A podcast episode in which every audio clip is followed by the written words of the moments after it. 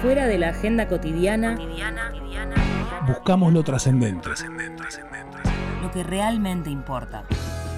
El fuego sagrado. Una entrevista, Y mucho punk rock.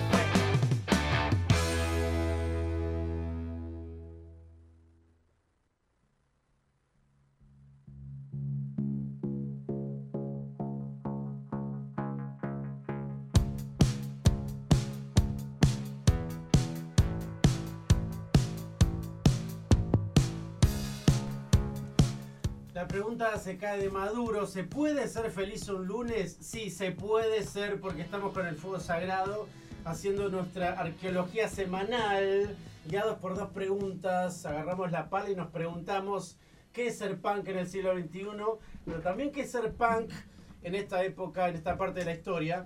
Eh, y traemos gente, nos acompaña gente, tenemos la suerte y nos ayuda a pensar muchísimo.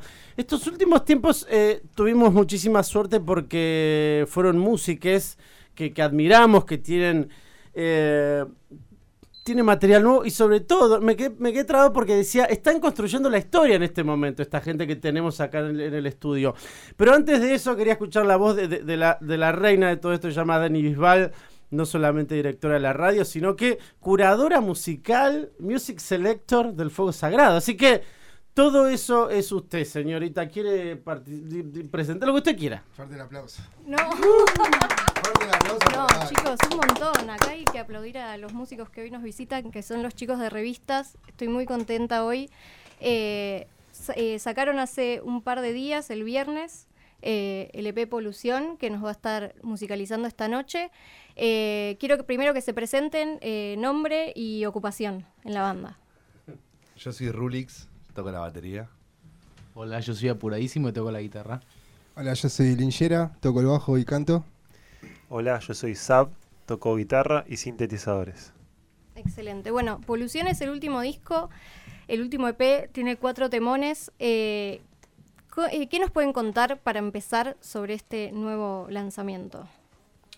Bueno, para, como para empezar, me parece que es un EP que cambia de, de enfoque, pero no de escena. Veníamos de, de nuestro primer disco, Drama, que salió en noviembre de 2021. Y mm, cuando lo empezamos a hacer, sentimos como la, la necesidad de hablar más desde, desde un lugar más interno. Eh, Drama era, es un disco que, que mira más para afuera, mira para la calle, eh, mira lo que pasa ahí. Y creo que en Polución está retratado lo que le pasa al individuo en soledad con todo eso que, que recibe de afuera, ¿no? Y bueno, es un poco el, el sentimiento que, que tiene en base a, a lo que ve. Es un poco más oscuro e introspectivo, me parece. ¿no? Total. Las letras, ¿de quiénes son? De este EP, por lo menos. Eh, creo que salen en líneas generales de un colectivo y de la catarsis y lo que podamos hacer entre todos. Quizás eh, traigo yo el grueso, que después terminamos haciendo entre todos. Eh, y sí sale un poco de lo que compartía Rulix respecto de la, introspección y quizás muchas veces lo que significa y lo que involucra la soledad, ¿no? No solo es la soledad en sí, sino también muchas veces la ansiedad, el encierro, la pregunta, el silencio. Eh, la soledad y, y- y estar solo son muchas cosas a veces y las letras van un poco por ahí. Mm, Che, me parece interesantísimo esto, pero quería ir un cachito más atrás, eh, porque el disco salió a fines del 2021 Así es. y ahora tenemos el, el primer eh, EP de lo nuevo y me preguntaba en qué momento sintieron, digamos, la necesidad de seguir componiendo, porque vieron que esos discos eh, necesitan como un rodaje y a veces, evidentemente, los músicos necesitan dar un paso más allá sin importar el tránsito que haga la producción última, ¿no? Me pregunto en qué momento dijeron, che, vamos con lo nuevo. No, no importa qué tanto rodaje tenga esto, qué tanto vivo, qué tanto circulación. ¿Qué onda con eso? Instantáneamente. El Ah, viernes salió, el viernes salió Polución y el mismo día estábamos hablando ya de, de lo nuevo también. Terminamos de ensayar, Sí, ensayamos, que sí. ensayamos martes y viernes de 6 a 9 Sí. eh, en San Telmo y apenas terminamos de ensayar ya estábamos hablando de, de que era antes de ir a brindar con, con amigas que se acercaron eh, por el lanzamiento, estábamos pensando ya, ya en pensar a producir lo, lo nuevo, lo que viene. Y con el disco fue igual, terminamos de... Lo presentamos, hicimos las primeras fechas para, para empezar a tocarlo, pero en paralelo ya a fines de diciembre ya estábamos con Ignacio Castillo, que fue el productor de, del disco y también de, de este EP, de Polución. Ya estábamos con él trabajando, empezamos a trabajar y, y bueno, la idea al principio era grabar en abril, después terminó siendo mayo y después se terminó estirando un poquito más, como siempre, eh, el mundo de los lanzamientos y la autogestión, pero, pero igual conformes, ¿no? Conformes porque, porque es lo que nos mueve también a, a eso, también es un poco lo que genera una adrenalina, una, una diversión, ¿no? De estar haciendo música nueva, de, de estar plasmando lo que querés decir. Eh, es divertido. Sí, y también creo que lo de los rodajes y las dinámicas de, de- de exposición de los discos que se daban antes, hoy quizás no, no cuajan tanto con, con los niveles de exposición que estamos necesitando o que corren hoy por hoy con toda la generación de contenido nuevo. Digo. Hoy estamos siendo una banda en el medio de bocha de generadores de contenido, ya sea desde YouTube, en Spotify o en Instagram, y hay que estar a la altura con el volumen de, de, de- de propuesta, digamos, ¿no? Y, pero lo bueno es que siempre tratamos de hacerlo dentro de lo que queremos, cómo queremos y queriendo decir lo que queremos decir. Total, y de hecho hasta hay algo de, de la producción, eh, de, de cuando se empieza a trabajar un material nuevo, que no es solamente ponerte a hacer eh, la música o las, o las canciones, eh, sino que a veces es ya pensar para dónde va a ir lo que viene. Y desde ahí ya estás, de alguna manera, empezando a producir qué, qué va a venir, ¿no? Ya desde que empezás a tener una idea, que decís, bueno, esto, esto vino de acá, esto quisimos plasmar esto, y tal vez, bueno, lo próximo ya, aunque sea empezar a hablarlo, aunque después esa, la primera idea quede lejos, no importa, Claro. ya se empieza a plantar. Y creo que desde ahí ya empieza a generarse el, el mundo de lo nuevo. Creo que. Y te estoy No, no, no. interrumpiendo. Meta, meta, meta. Creo que Drama nos generó un montón de preguntas que terminaron siendo más preguntas de polución que ya están siendo nuevas preguntas para ver cómo nos queremos responder o generar incluso nuevas preguntas. Eso es como la pregunta como par- o como columna central de lo que queremos hacer nosotros a nivel artístico, ¿no? Mm. Eh, perdón, Dani, pero quería hacer esta pregunta y, y- y- y dejo a, a lo tuyo. ¿Cómo, ¿Cómo se dan cuenta entonces el, el proceso de maduración de una canción, ¿no? Entre que, que supongo que alguien la lleva al estudio o alguien la comparte con algún compañero y después van a la sala, se va armando y se decide, che, esto ya está para grabar o esto sí lo presentamos en vivo, porque viste que, que las canciones también tienen como esa cuestión de tiempo, naturaleza, acomodamiento de las músicas, ¿no? Yo siento que con drama sí eh, hubo un momento de creación y hubo un día en puntual que dijimos, ya tenemos que grabar estos temas.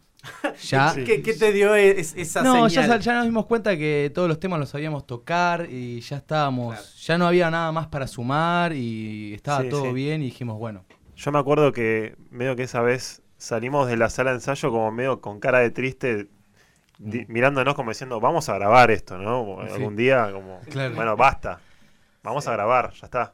Y después ahora con Polución siento que fue más eh, en líneas generales, todos los procesos creativos que, que están en, en esta nueva obra, fue más como dejarse llevar eh, y saber que iba a estar todo bien. Tipo, bueno, eh, no tenemos ninguna, ninguna canción, pero vamos a empezar a trabajar a ver cuántos temas podemos sacar.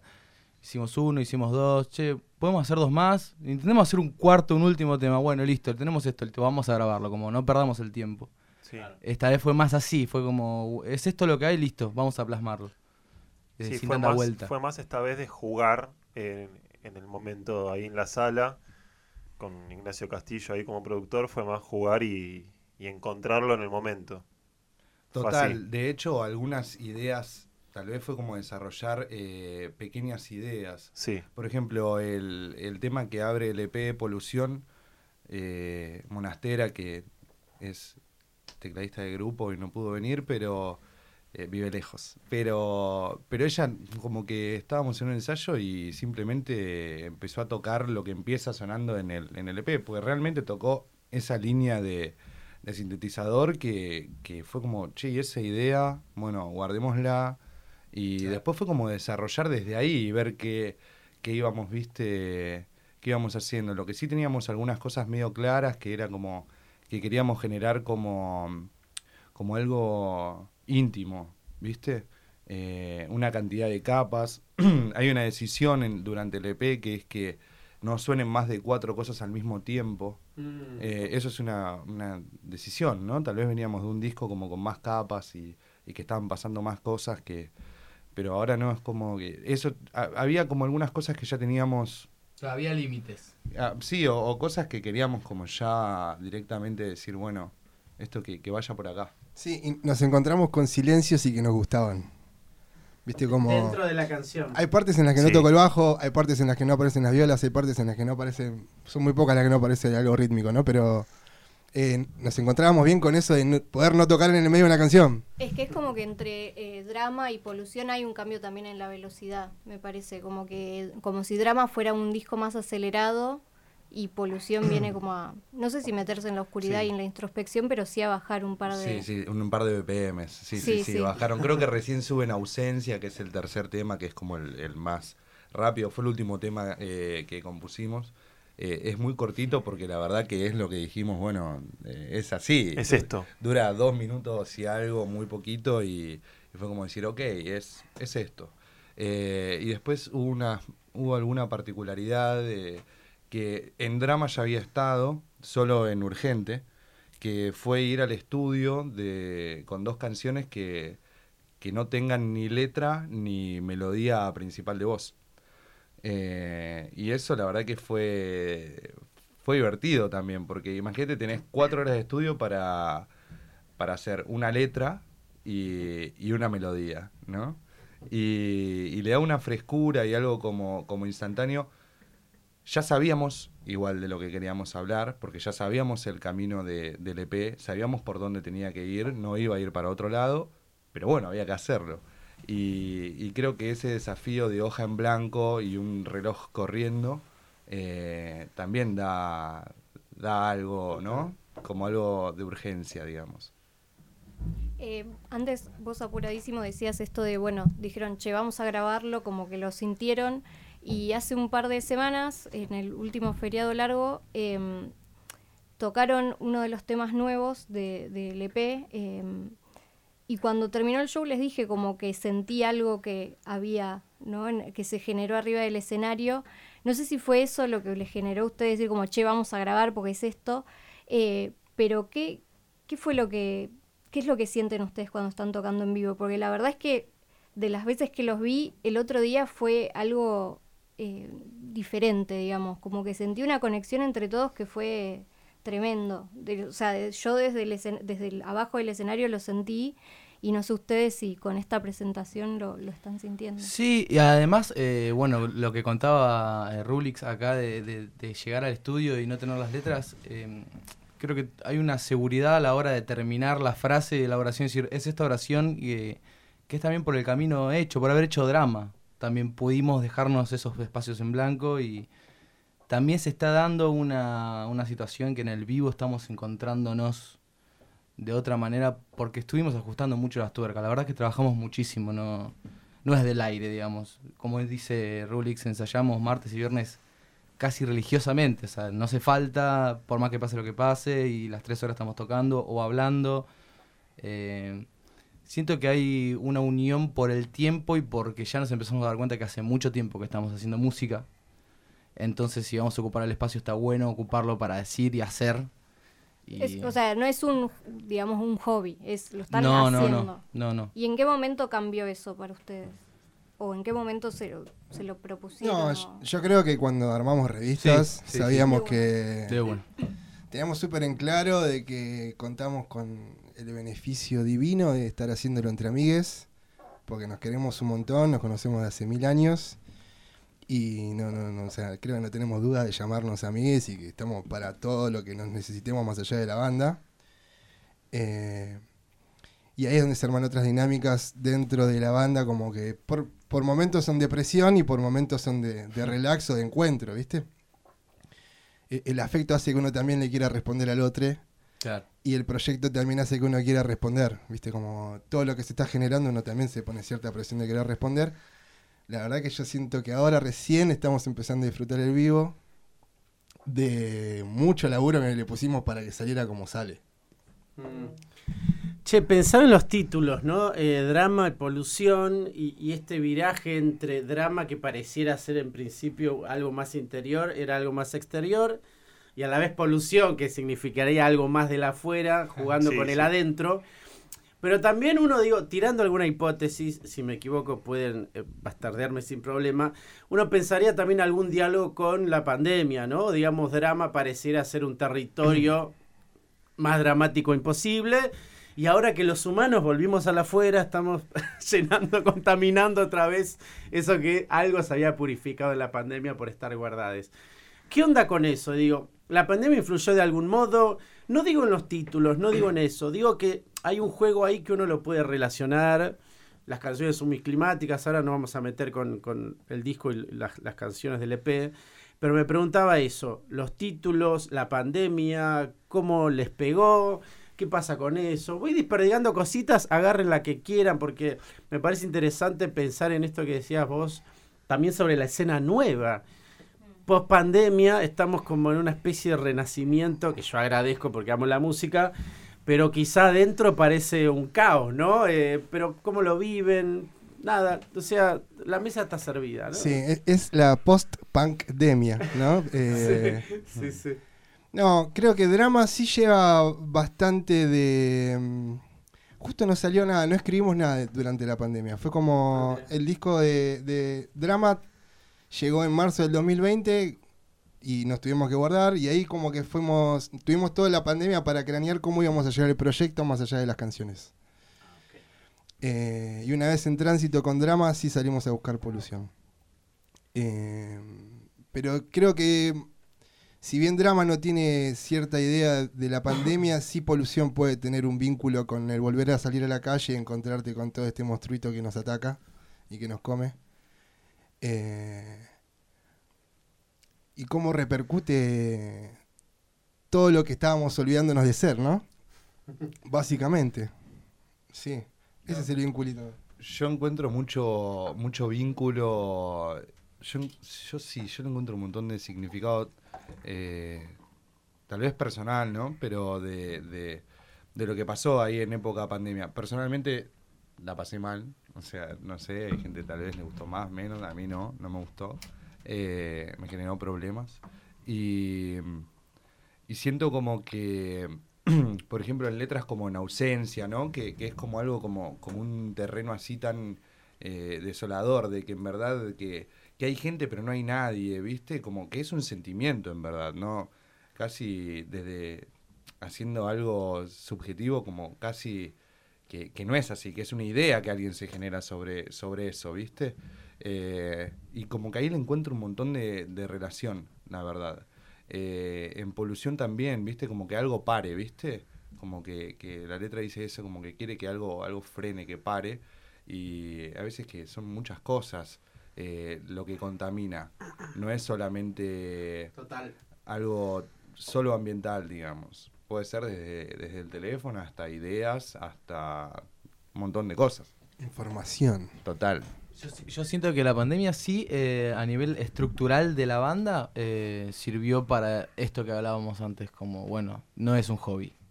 Hagámoslo en serio. eh, tenemos una dos videollamadas por semana, tres, cuatro horas para ver cómo va a ser la tapa, cómo va a ser el primer video, cómo se van a llamar los temas. Bueno, esto lo podemos mover así. Y no nos veíamos, literalmente no nos juntábamos, pero estábamos todo el tiempo hablando. Ahí sí siento que la pandemia no fue algo negativo justo, fue algo positivo, porque como para como el grupo, digamos. Después personalmente sí, creo que todos la pasamos medianamente mal, más que bien. Pero sí nos sirvió como para decir, eh, es esto lo que tenemos que hacer, lo que queremos hacer, y esto es esto lo que queremos decir también.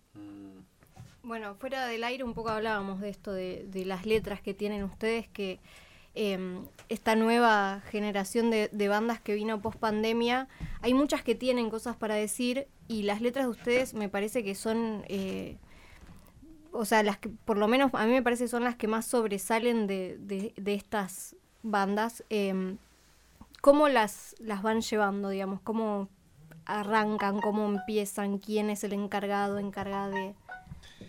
Creo que mm, todas las canciones surgen de cómo nos corrompe o, nos interpela lo que nos rodea. Eh, sobre todo en lo cotidiano. Eh, y por eso drama es mucho la calle. La verdad que el encuentro que teníamos entre nosotros o con el mundo exterior era a través de la calle. Y encontrábamos un encuentro absoluto en la calle, porque ahí estamos todos, desde el que tiene un Rolls Royce hasta el que tiene una bicicleta, el que vive en situación de calle hasta que vive en Barrio Norte. Y perdón, y aparte de la pandemia eh, fue igualador en ese sentido, tipo eh, el Rolls Royce y el que tenía el Rolls Royce o el que tenía una patineta no podía salir a la calle, o sea, todos éramos el mismo. Y En mejores o peores situaciones. Claro, obvio. O sea, No, más vale. lo mismo. Sí, sí, pasarla en, en una quinta en Vicente López, pero Sí, pero bueno, el punto del, del Rolls Royce y el de la bicicleta se apaga la tele y estamos todos tres metros bajo tierra. No, eso, de esa no. Eso total. Eso somos todos otro- iguales. Sí, y también y también algo ahí que, que también que atravesaba, ¿no? Que era como, como ese miedo a, a en un momento a morirte, ¿viste? Directamente, Sí, claro. que, que- Sí, que sí. estaba ahí latente todo el tiempo y me parece que de ahí... o que se mueran todos. oh, oh, sí, sí, sí, claro, total. Sí. Y, y Sí, creo- había, había una cuestión de que realmente no sabías cuándo se iba a terminar.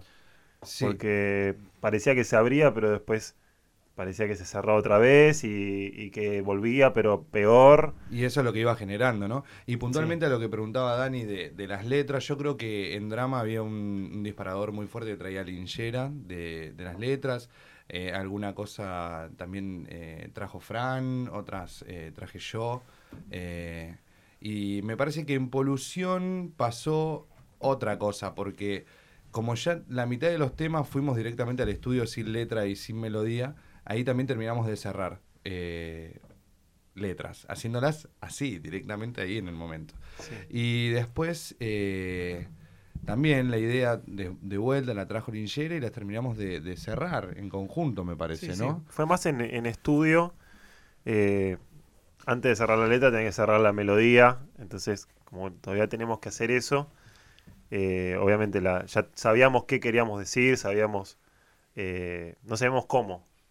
Pero ahí, ahí fuimos encontrando en el estudio, en el momento como habíam- habíam- habíamos hablado antes, de que hay un tiempo límite que tenemos que respetar el estudio y, y eso está bueno también, un poco el desafío de que en cuatro horas tenemos que terminar la letra y la melodía de esta canción. Total, pero siempre aparte eh, respaldado por una idea que queremos transmitir o lo que sentimos. que Exactamente. que la idea antes de... Sí, total. Exactamente. Sí, total. Creo que el primer disparador fue mm, estas ganas de querer decir algo. Sentíamos cómo nos interpelaba la calle para drama y acá sentíamos que había algo que nos interpelaba de base, que era cómo terminaba repercutiendo la ansiedad en la gente. Me Total. encantó. Alta polución. Total. Y creemos es que, que, así se iba a llamar en un momento. Creo que habíamos barajado ansiedad, habíamos barajado un par de nombres también, ¿no? sí. Ansiedad generalizada. Ansiedad Sí, generalizada. era- Me he olvidado de eso. Es- ese podría ser el nuevo inconsciente colectivo. Ansiedad generalizada, como podría sí. de esta época. Me Sí, encantó. Otro título de programa. Sí, sí. Disculpa, Linchera, disculpa. No, por favor. Eh, nos parece clave, era, digo esto, que salíamos a la calle y se encontraba el, el Rolls Royce con la bicicleta. Hoy sabemos que adentro o afuera nos sigue encontrando la ansiedad a nosotros y a la mayoría de nuestros pares. Y mm, obviamente vemos cómo nos afecta. Y no queda otra que, nada, uno cuando hace catarsis hace sobre lo que lo afecta y eso era lo que nos afectaba. Y sentimos que nos afecta a nosotros y a todos los que nos rodean. Pero, pero hay algo de lo que plantea Dani que me, que me recopa y sigo un cachito en esa, que el nivel a mí también me parece muy, muy notable de las letras. eh, y, y hay otra pregunta alrededor de eso que también cuando me toca entrevistar a poetas pregunto, que es ¿de dónde aparecen las palabras? Porque uno, claro, la realidad no llega a todos de la misma manera, bueno, a veces más, menos, depende de dónde estás parado, pero de algún modo estamos viendo lo mismo, interpretamos cosas distintas. Pero la facilidad del creador es traer esa palabra al lado de otra palabra, al lado de una tercera que te atraviesa. Que a veces te- tenés la suerte de que está en una canción y te acompaña y te salva la vida. ¿Dónde? Porque es la gran pregunta, ¿no? O sea, ¿de dónde vienen las palabras que al lado de otras funciona muy bien? Y no puede ser otra palabra porque ahí algo cambia, ¿no? Eh, y que dialoga también con los climas que van creando ustedes como músicos, ¿no? En esas canciones. Cuando, cuando hicimos la letra de ausencia en, en, La Casona, en un estudio del oeste que fue donde, donde grabamos gran parte del EP y del primer disco, Lingera me dijo a mí una frase que, que me quedó. Me dijo, porque ausencia dice, detrás del frío estoy tan solo, no pasa nada, no viene nadie. Y él a mí me dijo, el frío puede ser muchas cosas. ¿Viste? Me dijo eso, como que el frío, poner el nombre que quieras, ¿viste? pero como detrás de, detrás de esto, del otro, estoy tan solo, no pasa nada. Y después como que hablábamos un poco de que queríamos como un personaje que esté en la rutina eh, y, lo, y, lo relacionamos con el café. ¿Viste? Y después dice, como desayuné otra vez, el mismo café, tan negro, ¿viste? Quieto y tibio. Quieto y tibio, como, ¿viste? La taza de ayer la veo tan gris, un gris parecido al mío, es como... Ese día estábamos muy mal. muy mal. creo que creo que llovía, me parece. Sí, sí, sí, sí, sí, sí, estaba todo mal, no sé qué había pasado. Pero pero sí eso y, y me parece que ahí está, ¿no? Como en encontrar como decir, bueno, el frío pueden ser muchas cosas y el café eh, es la rutina y empezar a encontrar como sinónimos ahí medio imaginarios, ¿no? ¿Cómo es? Creo que eh, polución interior y mm, Roderer tenían una base un poquito más explícita que ausencia, que fue medio como... Fue el último tema que salió y entonces el que menos pudimos cranear algo para la letra. Roderer puntualmente es un, habla del, libro de Guillermo Martínez, un libro que Martín... Eh, claro. Sí, o sea, yo Rulix eh, ese, ese, terminé la secundaria con, ese libro. Eh, literalmente, es como que con, Apuradísimo eh, fuimos al mismo colegio, teníamos una, una profesora de literatura, Sinícolo, le mando un beso. A... está escuchando. Y, cómo es, y ella, nada, cuando, cuando yo fui a la mesa de examen, eh, porque me había llevado la materia obviamente, eh, de las tantas, y cuando fui a la mesa de examen, la verdad que el único libro que había leído era ese no había, no había preparado otra cosa de, no sé, de, viste que te dan como, hay que leer 6, 7 libros. Y solamente había leído ese, pero me había encantado. ¿Viste? Entonces fui, hablé de ese libro y, le dije, me encantó este libro. No, no me pidió nada más porque, no sé, lo empecé a relacionar con cosas que sí me habían gustado, que había estudiado ese año de filosofía, qué sé yo. Y, y desde ahí como que tengo una costumbre que es que cada un par de años compro ese libro y, y lo regalo. O sea, lo vuelvo a leer, ¿no? O sea, lo vuelvo a leer como que lo leí, no sé, a los 17, lo volví a leer a los 20, 22 y una de las veces que, los, que lo leí de vuelta y, lo regalé, se lo regalé a, a Ninjera. Y entonces como que medio como que venía la idea de que, de que en ese libro enmarcaba, entraba en el mundo de, de polución y de lo que hablábamos en polución, lo que pasaba y abordaba ese libro.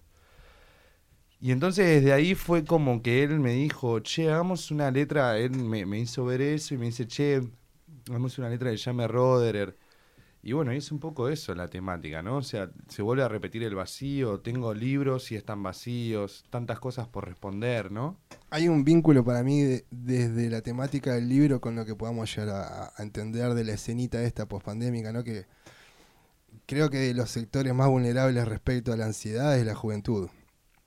Y la adolescencia y el libro habla mucho de un pibe saliendo del secundario queriendo entrar a la facultad cómo le afectan un montón de cosas en esa edad, que uno se pregunta un montón de cosas. Y mm, había un vínculo muy fuerte con el mar en el libro. Creo que el mar facilitó un montón para poder armar una imagen y describir todo lo demás. Pero bueno, no vamos a contar el libro, que, escuchen el tema o que lo compren. Total. Que compren el tema. O que hablen con Rulix que se lo va a regalar. Ahí va. bueno, Ahora lo tengo que volver a leer igual. Igual esto que decís, y antes de irnos al próximo tema, que Lucky lo vamos a cambiar, ahora te voy a decir cuál. Eh, a escuchar ausencia, pero me parece que estaría bueno escuchar Roderer. Em, sí, es verdad lo que, lo que decís de, los, de la juventud. Digo, todas las bandas que salieron, o sea, nosotros tenemos más o menos creo la misma edad, pero son todos chicos muy chicos. Em, y algo que por lo menos, y creo que la otra vez lo hablé con Rulix, que veo que hay un cambio es en la relación entre las bandas, cómo se apoyan en relación a las bandas anteriores del indie, entre comillas. ¿Ustedes ven también ese cambio? Yo lo vi, en eso de, de, del Perdón, indie- no digo que, perdón, ¿eh? no digo que las otras bandas no se apoyaran, Ah, pero acá ok, porque veo otro que- apoyo un- diferente. O sea, Claro. yo no iba a ver a Él Mató y veía a las bandas ahí agitando, pero yo los voy a ver ustedes y hay otras bandas, voy a ver a Doom Chica y hay otras bandas, voy a ver a Mujer Zebra y hay otras bandas, digo, hay Sí. otro tipo de apoyo. Sí, total, total. Yo creo que igual un poco lo, lo aprendimos del mundo Laptra y eso, como de, de, de- de ese mundo. Pero sí es verdad que hay como, hay como una idea, me parece que es que, que, que si está bueno lo que hace una banda amiga y, y cercana, eh, también en un punto va a estar bueno lo que estamos haciendo nosotros, ¿no? Como que... Perdón, tenés en este momento remera de mujer cebra. Digo, Total. avisa por si no se ve algo que sostiene lo que está diciendo el compañero. Total, banda amiga, en septiembre, bueno, tuvimos la suerte de que Dani nos haya convocado y tocar mismo acá en Matienzo, ellos son amigos, eh, también tocamos dos semanas antes en, en Stramer eh, con, con ellos y, y sí, y- sí, sí, me parece que hay como, como eso, como hay como, como cierta hermandad eh, entre, entre las bandas y que nos apoyamos y que en un punto también es eso, como si a esa banda le va bien, de alguna manera a mí también, porque es algo como que estamos creando, como que no está. Total. Es, o sea, es que, es que, es que no está, eso es. Es que se está creando ahora, lo estamos haciendo ahora. Eh, también cabe agregar que mm, muchas cosas de estas suceden porque somos parte de un colectivito, para llamarlo de alguna manera, que es de Surfer Rosas, donde hay un montón de bandas que laburan a la par nuestra, que tienen ganas de laburar con nosotros y además de sentirnos súper acompañados por Guille y por Trapo, ¿no? Total, la Surfer yo creo que nuclea eh, un montón de, de cosas que se están moviendo y que están pasando eh, y que se pone la 10 ahí armando fechas y generando y haciendo y es fundamental que exista eso. Casa del Puente Discos, Anomalía, hay un montón de sellitos y de movidas de distintos nichos y escenas. A nosotros justo nos toca tocar en esta que es divina. Pero es eso lo que está pasando y capaz que es hasta medio como un germen post pandémico también esto, ¿no? De encontrarnos en otras movidas. Sí, un poco la idea de que nadie se salva solo, ¿no? De que es Tal todo cual, colectivo. sí, sí. Hermoso. Em, Sí. Surfer Rosa, síganla en redes, ¿eh? Eh, Sí. Digo, incluso a veces eh, funciona como, como lo que era antes el suplemento Sí de Clarín, ¿viste? Una especie de guía de qué está pasando. ¿A dónde voy el viernes? Sí, sí, total. Lo hice. Bien, obvio, es que sí, es que sí. ¿Quién no? Es que sí, es así. Bueno, vamos a escuchar entonces el primer tema. Íbamos a escuchar ausencia, eh, pero Luquitas lo cambiamos. Vamos a poner Roderer, eh, que ya veníamos con, con ese y me parece que, que está bueno para cerrar el primer bloque. ¿Cuál es tu fuego sagrado? ¿Cuál es tu fuego sagrado?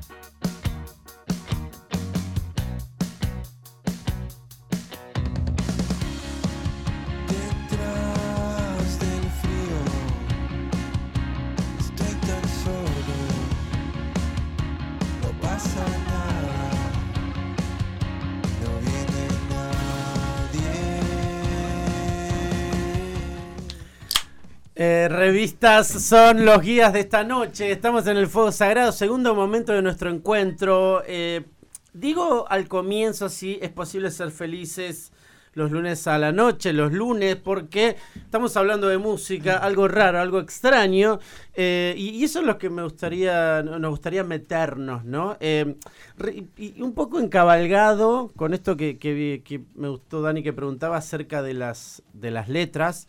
Me gustaría meterme con los sonidos también, porque es muy reconocible, incluso al- algo se te impregna uno después de escuchar el primer disco y el EP. ¿Qué pasa con, con- los sonidos, digo, no? O sea, son muy climáticos, tienen que ver con algo que, que, esté familiar, pero a la vez nuevo. ¿Cómo se da esa creación?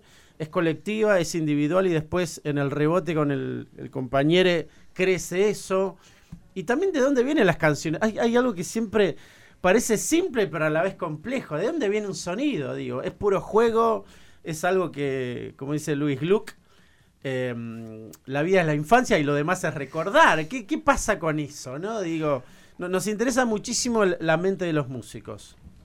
Eh, bueno, al principio en drama y ahora en polución también, creo que gran parte del sonido eh, que llegue a donde llegó, eh, ayudó Ignacio Castillo, que fue productor nuestro, que nos guió, que tiene muy buen gusto también. Y nos ayudó a eh, poner más donde había menos y sacar donde había de más. Pero a la vez también siento que, conociéndolos a los chicos, eh, todos están en un proceso personal donde están mutando sus, su forma de tocar. Eh, Martín, eh, perdón, Rulix, mi batero de la vida, está intentando cada vez más. Aparte nunca me decís Martín. nunca, jamás. nunca, pero es que te amo, lo conozco hace mil años yo. Claro, claro. Eh, está eh, en una época en donde está intentando contar una historia con la batería y no solamente tocar un ritmo. Uh, tremendo. Eh, Linchera, nuestro cantante, está en un momento donde está intentando cantar cada vez más. eh, ¿Cómo es que te gusta decir a vos? ¿Spoken es? No. No. Eh, eh, crooner. Crooner. Como un crooner. Más Bocheliar. Claro. Eh, como Cerraba los ojos. un- una cosa un poco más oscura desde la voz. Eh, Sab eh, está cada vez más violero y los sintetizadores también acompañan, pero tiene unas guitarras cada vez más pesadas, cada vez más Sí, ricas. sí. Y, y yo, eh, yo intento no tocar acordes, ni uno. Eh, No, Fran, apuradísimo es el, el- el héroe de la guitarra. Claro. Total. el- y después también me parece que pasa algo de que es que cuando vas tocando cada vez más, te vas llevando y querés sonar mejor y te vas comprando cosas, ¿viste? También. Y, Sí, sí. y como eso de ir jugando, ¿viste? De que, sí, sí. no sé, tipo, eh, ellos caen con un pedal nuevo. Podemos o- decir que en el último tiempo nos equipamos bastante. Al Eh, fin podemos decir eso. Sí, empezamos- qué sé yo. O sea, no sé si Empezamos por- a, a- a jugar un poco, a probar con un pedal nuevo. También Eso vimos- es más que nada. Más que mucho- es como más, más tener como variantes. Sí, tener sí, variantes en- como en para. la, en la grabación, ponerle con apuradísimo, lo que fue la grabación de guitarras, experimentamos bastante con pedales de que el guitarra. espectro se abra, básicamente. ¿no? Abrimos mucho el espectro. O sea, por ejemplo, yo desde la batería no es una batería 100% acústica, es un híbrido de una batería eh, electrónica y acústica. Y eso es el juego, es jugar. Pero voy a- retomo un cachito la pregunta, porque me, me interesa también eso y lo relaciono mucho con la poesía. eh, y es, una vez un poeta que lo entrevistaba me dijo, a veces siento que con cada poema nuevo estoy siguiendo uno que no sé cuándo lo escribí, ¿no? Como que sigue, como que pareciera que la idea nace, pero en realidad está continuando otra idea que está en la mente. Eh, y me gustó mucho eso. Y pensaba si con, la, con los sonidos pasa lo mismo, ¿no? Como que uno eh, los sueña o, los escucha en la tele o tipo Iggy Pop, ¿viste? Uno cree que está inventando el, el, el pan rock y el chavo está copiando la, la- la fábrica de al lado de donde él vivía. Digo, ¿qué pasa con los sonidos? Digo, ustedes lo- los van captando, sueñan con ellos. Eh, ¿Qué onda? ¿De dónde nacen esos sonidos que después forman parte de esas ideas que son las canciones? Eh, bueno, como estábamos hablando antes, eh, estábamos, estamos en un proceso, creo que nunca va a parar, y eso es lo divertido, eh, de encontrar eh, nuevas variantes de cada uno de nuestros sonidos. Eso, bueno, puede venir por equipos que compremos, por pedales, por formas de tocar, tocar un poco, mm, viste, la mano derecha en el bajo que esté un poco más tranquila, o, o golpear la guitarra para que haga cierto ruido. Mi camino personal en estos últimos cuatro temas fue eh, y bueno, con Zap también el día que grabamos las, las guitarras, particularmente Mambo Guitarras, este es un disco con mucha distorsión. Teníamos 10 distorsiones a la hora de grabar, 10 pedales de distorsión distintos y todos tenían una- un sonido distinto. Y está, está bueno como ver hasta dónde llegás, me parece. Más que si exa- está en el aire o no. A, a mí me pasó eso, ver hasta dónde llego, hasta dónde puedo molestar con esto y hasta dónde está bueno y hasta dónde ya me pasé de la línea. ¿Cuánta sal le puedo tirar a esto, ¿entendés? Está bueno eso. Y me parece también como que como que Revistas es una banda que como que cada parte eh, es es diferente a la otra. En las canciones como que si te pones a, a escuchar como que no se repiten mucho o no está pasando lo mismo todo el tiempo. Como que va cambiando y es muy específico a veces lo que suena y, y eso. Y me parece que eso también es como creo que responde un poco más todavía a la pregunta, que es como seguir un camino, ¿no? Como te contaba antes, que tal vez teníamos un pedacito del comienzo de polución Sí. y desde ahí ver eh, a dónde me llevaba ese camino, qué era lo que, lo que continuaba, a dónde nos llevaba, a dónde lo llevaba a, a cada, a cada uno en lo que estábamos eh, tocando, dónde, qué venía después. Y me parece eso, creo que... ¿Cómo era la frase del poeta que te dijo me encanta? Me lo olvidé, perdóname. Que uno no está escribiendo un poema, sino está continuando un poema que empezó en algún momento, ¿no? Bueno, esto es lo mismo, me parece. Ahora que lo decís, la verdad no, no quiero ser copión, pero, pero me parece que es... Te la voy a robar. Pero me parece que es lo mismo, porque es como que estás continuando el pedacito que empezaste recién y en un momento es como decir, bueno, la canción se abandona acá. Sí, yo siento también que todos estamos atravesados por las influencias. Eh, nadie crea nada, es como que no te das cuenta, pero realmente hay como un montón de cosas que están que te atravesaron en un momento y bueno, eso que, que decís de seguir el poema anterior es un poco eso, es, es seguir la música que nos crió, la música que nos educó y, y- y que nos refugió también. Bueno, eh, me encanta porque Hermoso. la palabra refugio es algo que es una que venimos usando bastante para, para hablar de las bandas que empezaron a escuchar los músicos que nos visitan y que crearon de alguna manera el sonido de esa banda, digamos. Eh, ¿Alguno tiene una banda que dice, bueno, esta fue la que abrió el camino para llegar a donde están hoy? Individualmente, no como banda, ¿eh? Ah, perfecto. Pensé que individualmente No. es dificilísimo. porque- Bueno, pero siempre hay una, y Ah, voy a dar sí, el sí, ejemplo, voy a dar el ejemplo que doy siempre, eh, que es el, el mío particular, que fue el día que vi eh, contagiándose la energía del otro, le di play y dije, ¿qué es esto? Y ahí empecé a elegir una. yo la música que, Tremendo. que escucho hoy, digamos. Ese fue uno de los primeros discos que, que a mí me marcó. Mira, la primera vez que, que yo ya tenía una banda llamada Crayón Amarillo y, y mi segunda banda la tuve con Linchera. Y cuando nos encontramos por primera vez, yo creo que tenía 13, 14 años ahí en la Plaza Alcina de Avellaneda. Y él lo primero que me dio a mí, me dijo, yo quiero tener una banda así. Y me dio Cum Cum de Fan People.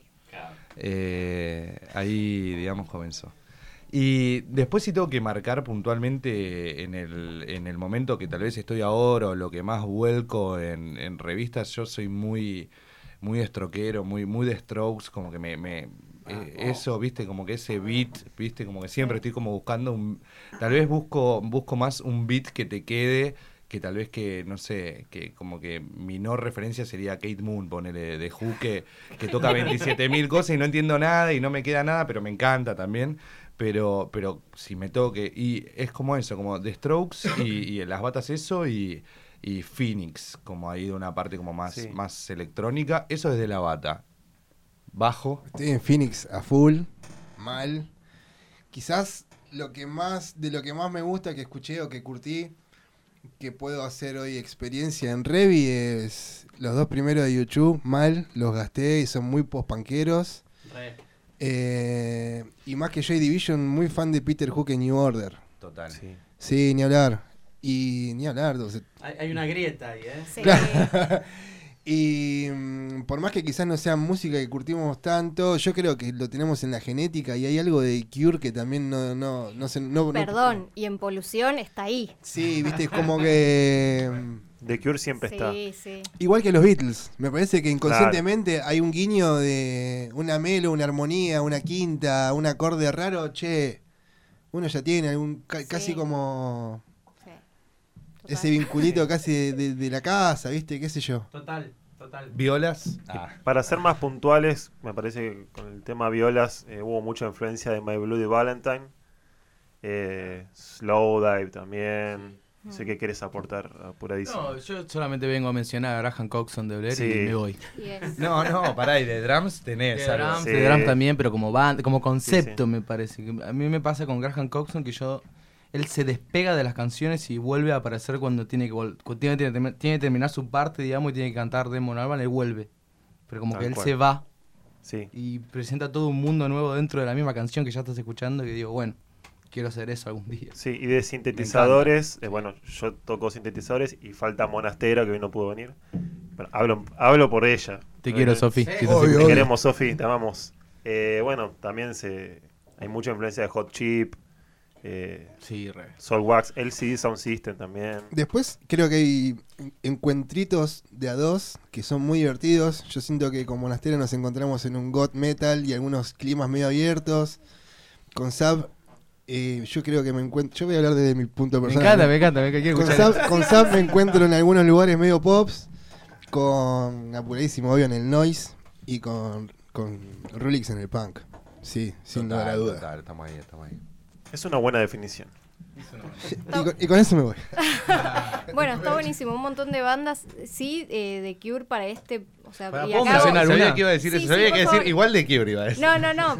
Yo creo que a todos nos gusta mucho. Los Ramones nos gustan mucho a todos, me Sí, parece. sí. Y también agrego algo que cuando arrancamos a, a producir Ausencia, si mal no recuerdo, vos arrancaste, Rulix, tocando una base muy Charlie Watts. Ahí se metió en un momento, hubo, hubo algo, hubo, hubo algo medio stone en un ¿Puedo momento. puedo contar? No, no, no ¿Qué lo conté, no lo conté. Solamente, cosa? solamente quiero decir una cosa. Hay un guiño, eh, lo tienen que descubrir, no lo vamos, a nunca lo vamos a descifrar, pero hay un guiño a los redondos eh, en este último, estos últimos cuatro temas. Hay un guiño a los redondos.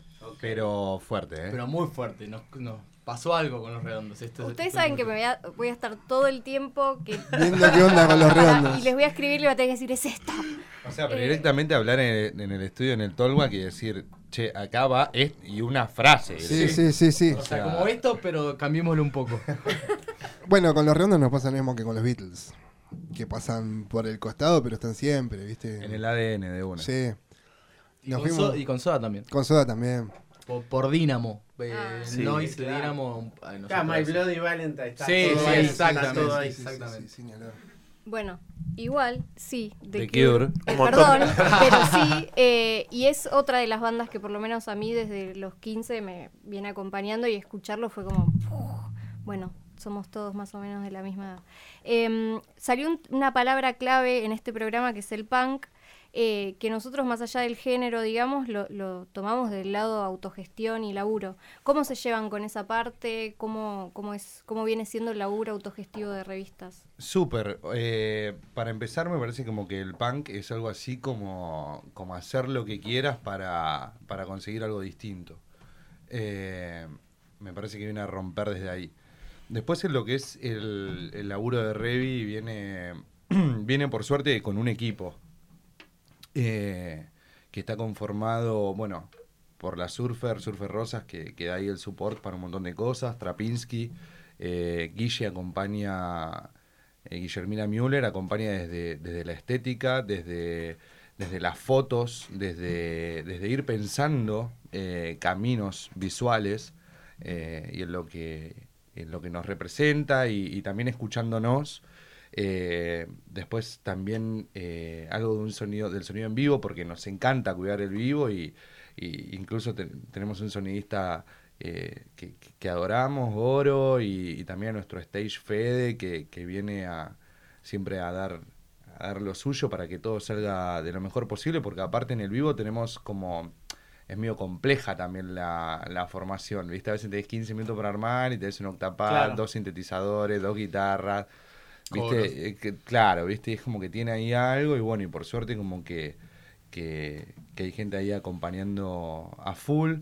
Eh, Lucho. Sí, sí, también Lucho Ranieri que viene a hacer luces, como también para terminar de, de transmitir eso visual eh, que la banda tanto cuida. Y después como que más desde el lado, desde el lado de video, ya desde lo más audiovisual, eh, por la banda, todos los videos de, de la banda eh, fueron hechos y dirigidos por, por nosotros. O sea, tal vez alguno toma más el rol, por ejemplo en ausencia lo, lo tomó mucho más Sav, eh, en Urgente hizo una recopilación de información mucho más fuerte de Linchera, eh, el video de Elefante es dirigido por, por Apuradísimo y creo que la sesión en vivo que hicimos es como que estuve muy arriba personalmente en lo que fue la edición jun- junto a Charlie Gómez, eh, un amigo que también nos acompaña. Y creo que... Sofi se encarga de las remeras. Claro, Sofi también de las remeras y, o sea, y es como que me parece que, que es eso, ¿no? Ir generando como un colectivo de con personas que, que creen algo algo que vos también crees, algo en lo que vos también crees y es como eso, ¿no? Encontrar una nueva manera de hacer las cosas. Cuando hicimos una sesión en vivo, nosotros solo habíamos visto sesiones en vivo. Yo nunca había hecho una sesión en vivo. Y, pero ¿Es dijimos... la, la de la casona es? Claro, es la de la casona que tocamos drama en vivo y en orden, decimos nosotros, porque es el disco, los siete temas en vivo, en orden del, del disco. Y, y la verdad es que, bueno, ahí se vino el exe de, de Pasado Verde a, Mm. a cantar lluvia, se vino en avión, paró en mi gas, estuvo buenísimo. Y, y vino con nosotros al estudio también.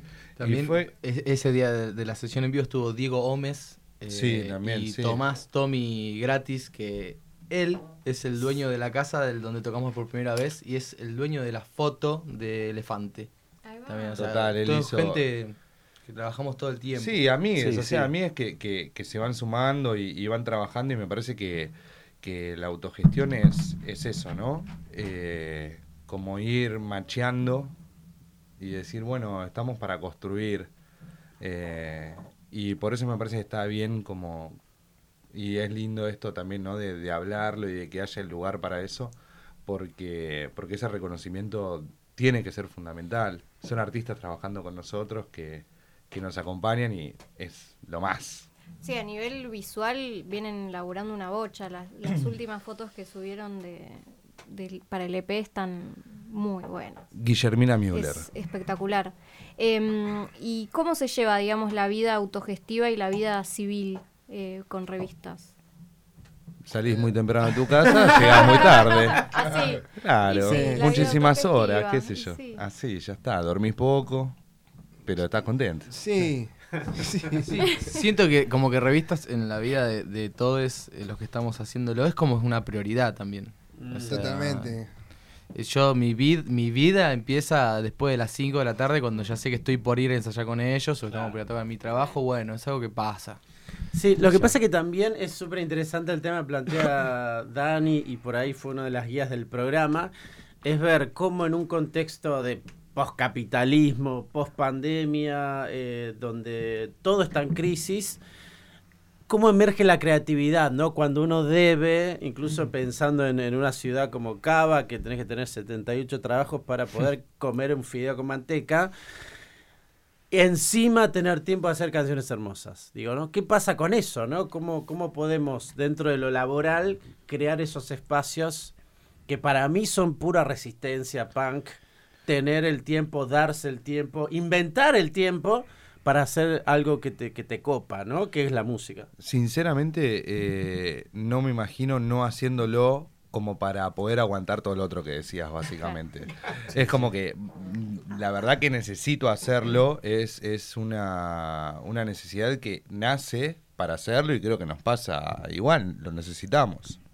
Yo siento que todos trabajamos un montón. eh, por suerte ahora estamos todos con trabajo y eso, pero siento que todos le robamos tiempo a ese trabajo para a usar tiempo de revistas. Eh, O sea, es como eh, for- más, más pan que eso, imposible. Estar dentro de la oficina robándole tiempo a tu empleador para usar lo que vos quieres realmente hacer. Bueno, yo tra- trabajo mucho con Rulix y gracias Rulix por... por- No, trabajamos mucho, no, trabajamos juntos en el Trabajamos trabajo. juntos y, y- y hay veces que se usan horas de trabajo para trabajar en revistas. Muchísimas. Muchísimas horas. Bueno, eh, no sé si tenías algo más para eh, preguntar, pero podríamos ir al siguiente tema, que es interior, que me parece un temazo. Eh, no sé si quieren decir algo de este, que no hablamos tanto, me parece. Este fue uno de, de las, de los procesos creativos más eh, divertidos, porque era uno de los que teníamos menos letra y realmente lo hicimos en tres horas. Espectacular. Así que fue hermoso. Vamos con ese. Dialogar Es parte de la revolución. El, fuego, sagrado.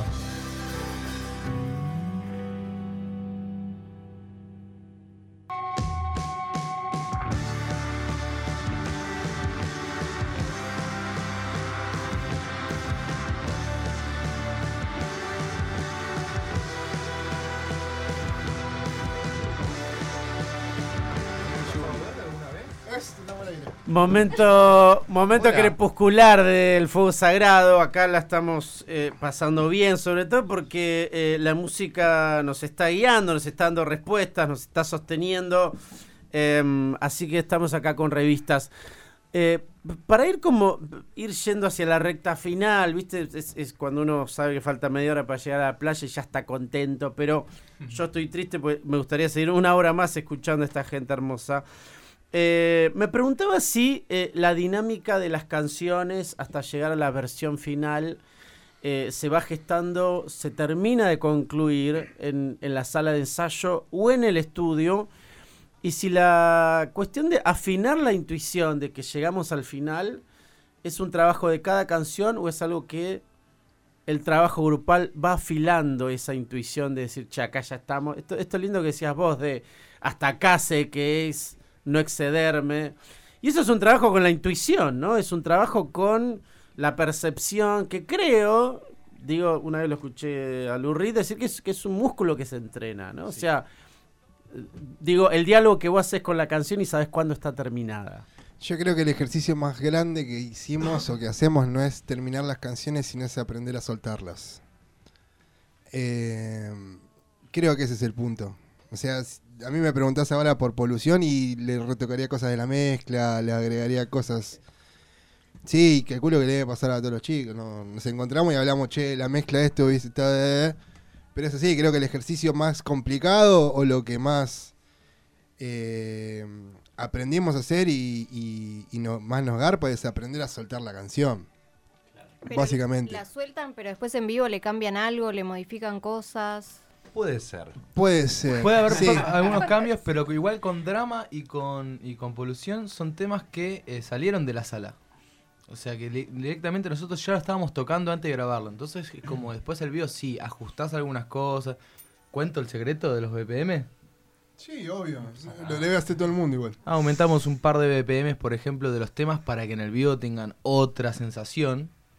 Pero los temas ya lo tenían, o sea, ya sabíamos tocar. Quizás ese es el límite, no, no meter más en la grabación de lo que puedas realmente tocar, porque después es como, bueno, ¿esto cómo lo llevo a un escenario? Entonces es imposible. Sí. Y eh, bueno, creo que también en la elección de pocas capas en polución es parte de eso también. Claro. Igual antes de entrar a grabar siempre hay un momento de, de dos o tres ensayos de recorte. ¿Viste? Como de... De ajustes. Sí, sí, de decir, bueno, bueno, para capaz acá este feel no, bueno, capaz este, este riff no. Y después la verdad también es que el productor Ignacio Castillo siempre tiene la, la potestad de poder mutear una, una capa que vos decís, uh, esto no está, che, y no, no, no, no estaba, no, no va. Y bueno, y también Pero, es un sí. poco Sí. aceptar con quién Nece- trabajás, ¿no? Necesitó mutear para terminar de darle sentido a algo. Y darle espacio a otra cosa. Y darle que tal espacio a otra cosa. Sí, y bueno, y, Y- todo bien. Y también es parte del, del trabajo en equipo, digamos. Totalmente. Es un- una persona más de la banda que está pensando en el positivo para la banda y dice, bueno, ese está acá, chicos, le corto hasta acá y queda buenísimo, listo. Retomando lo del equipo de trabajo, nos sentimos tan a gusto con el equipo de trabajo que nos reabandonamos al lugar que le toca a cada uno, ¿no? Digo, confían. exacto, tanto con Nacho en la producción como con la propuesta estética de Guille, como con el audio para afuera de Goro. Si no, no terminás más, ¿viste? Si encima tenemos que coincidir entre nosotros cinco para bajar una data a una persona que después nos va a devolver algo súper sesgado por la intención nuestra que capaz que está lejos de la de él, no terminás más. Total, creo que esa dinámica hasta, hasta cae dentro de, del grupo y con las tareas que, que hay dentro de, del grupo. Por ejemplo, muchas cosas de, diseño, de diseño de tapas, etcétera, se encarga apuradísimo y yo no las veo hasta que no están, no sé, reterminadas, ¿viste? O, las remeras que vamos haciendo se encargan Sab y Monastera y, y medio que yo veo la remera cuando ya está ya está hecha, ya me la, me la voy a poner, ¿viste? Eh, y otras cosas que hago yo, otras cosas que hace Linchera, etcétera. Eh, y bueno, me parece que esa dinámica está, ¿no? Como de, de roles y, y- y de confianza y de decir, bueno, eh, creo que cuando está claro lo que, lo que la banda quiere decir y lo que nuestra música quiere decir, eh, no hace falta estar tan encima de, de lo que está haciendo el otro. Creo que ya está claro que lo tenemos claro, entonces se va, va a ir por, por, por unos rieles, ¿no? Eh, y eso creo que acorta caminos. Sí, es, es una claridad que nos proponemos nosotros antes de salir con cualquier cosa y es la misma que deben recibir todos los que trabajen con nosotros, ¿no? Digo, y así lo ven, y así lo reciben, y así lo terminan plasmando y por eso coincidimos. Y por eso nos podemos abandonar, básicamente. Una persona que no mencionamos antes en el equipo de trabajo es Noah Cabes, que Noah Cabes es eh, diseñador y el que diseñó la tapa de polución y también de ausencia. Que le mandamos un besito si está escuchando. Genial. Eh, bueno, de mi parte hago la última. eh, placer grande como un templo escucharles. Y, y pensando en esta generación post pandémica eh, gratamente, yo que soy anciano, estoy cerca de morir, soy de la gente que escucha discos, esa cuestión de principio a fin. Y con la llegada del single parecía que la, la obra disco se había desbaratado y gratamente mi prejuicio ha sido destruido por la realidad y la gente joven piensa en discos. Eso es algo que, que me deslumbra y, y me hace pensar que hay futuro. Pregunto, drama y ahora polución, ¿está pensada como obra cerrada? ¿Es algo que, che, tenemos una cantidad, me parece que acá hay un disco? ¿Qué pasa con la obra como concepto? Juntamos temas. ¿Qué onda con, con- con esa intervención, digamos, no? Eh, creo que salieron así, volviendo a esto de entendernos en las nuevas dinámicas. Eh, y pensando en la obra, independientemente de la cantidad de temas o de la extensión de la misma. Sí. Eh, sí se dio, por ejemplo, en Polución de que arrancamos con un tema y terminaron siendo cuatro, pero porque la misma propuesta de la obra terminó desembocando en eso. Eh, Drama sí se plantó como una obra más extensa, pero es como ese plan, siempre una obra más allá de la extensión de la misma. Si después nos sale una ópera rock, ojalá así sea. Disco doble. Disco doble. Lo vamos a hacer, sí, como que tratamos de estar pillos en, en- en saber dónde tenemos que patearla para ver cuáles son los diálogos y las situaciones de, de contenido y todo lo que hay que responder para man- mantenernos en una. Pero principalmente respondemos a lo que nos pasa y hoy es hacer obras de siete temas, cuatro temas, quizás la próxima es un single eh, o una ópera rock. Bueno, es eso también, ¿no? es como eso, ¿no? Como también eh, como lo que, lo que se quiera contar. Eh, creo que en drama había siete espacios para contar algo. Eh, Polución continúa, drama, porque de alguna manera lo continúa, y había cuatro casilleros más para contar eso. Y después iremos viendo, después iremos viendo cuáles son los, los casilleros que, que continúan, si son uno o de a dos. eh, que ya se está pensando igual. Ya, ya estamos ahí en camino a. Sí, y creo que también hay un centro de toda la propuesta que ya desde el nombre es bastante explícito, ¿no? En el nombre de la banda y la melancolía que trae hablar de revistas. Uno de los primeros chistes cuando salimos con este proyecto era nadie escucha bandas, nadie tiene banda, ¿viste? Cuando estábamos en un momento en el que lo que más garpaba era ser solista, tener trap, armar un fit con tal. Y ya como el chiste de una banda había quedado tan melancólico como el de leer una revista o tener una revista en la mano. Y tanto drama como polución acarrean toda esa melancolía.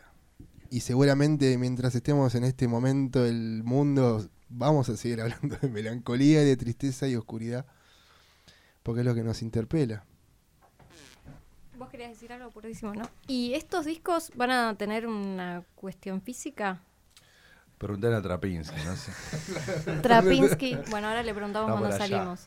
Eh, bueno, eh, próxima fecha, porque ya estamos llegando al final del programa. 4 de noviembre, César Richards con los subtítulos. Ellos van a estar presentando su primer disco, no, su segundo disco, perdón. Espectador entra a escena, discaso, Mm. mal. Eh, vamos a estar ahí 4 de noviembre. Después tenemos eh, Luján, 12 de noviembre. Después tenemos Avellaneda con Viva Elástico, el 20 El de 20 de noviembre en noviembre. Mutar. Sí, muy linda, muy Linda linda, fecha. fecha. Y después, bueno, y después continúa. Y hay una más de noviembre que me estoy olvidando, pero hay una más Sí. y creo que es gratis y en Capital. Pero Eh, bueno, no importa. Después la Hay una en diciembre con signo de pregunta en el grupo de WhatsApp. Dice diciembre, pero signo de pregunta, no se sabe bien el día. Todavía está como ahí. Y el lugar tampoco. El lugar medio que se Eh, sabe. más o menos. Estamos bien. Más o pará. menos. Más o menos. La leyera tiene que llegar. Bueno, eh, chicos, muchas gracias por haber venido hoy. Eh, voy a hacer las últimas dos. Eh, la primera es, y por favor no me odien, el programa se llama El Fuego Sagrado y siempre le preguntamos a todos los que nos visitan cuál es su fuego sagrado. La música. Listo.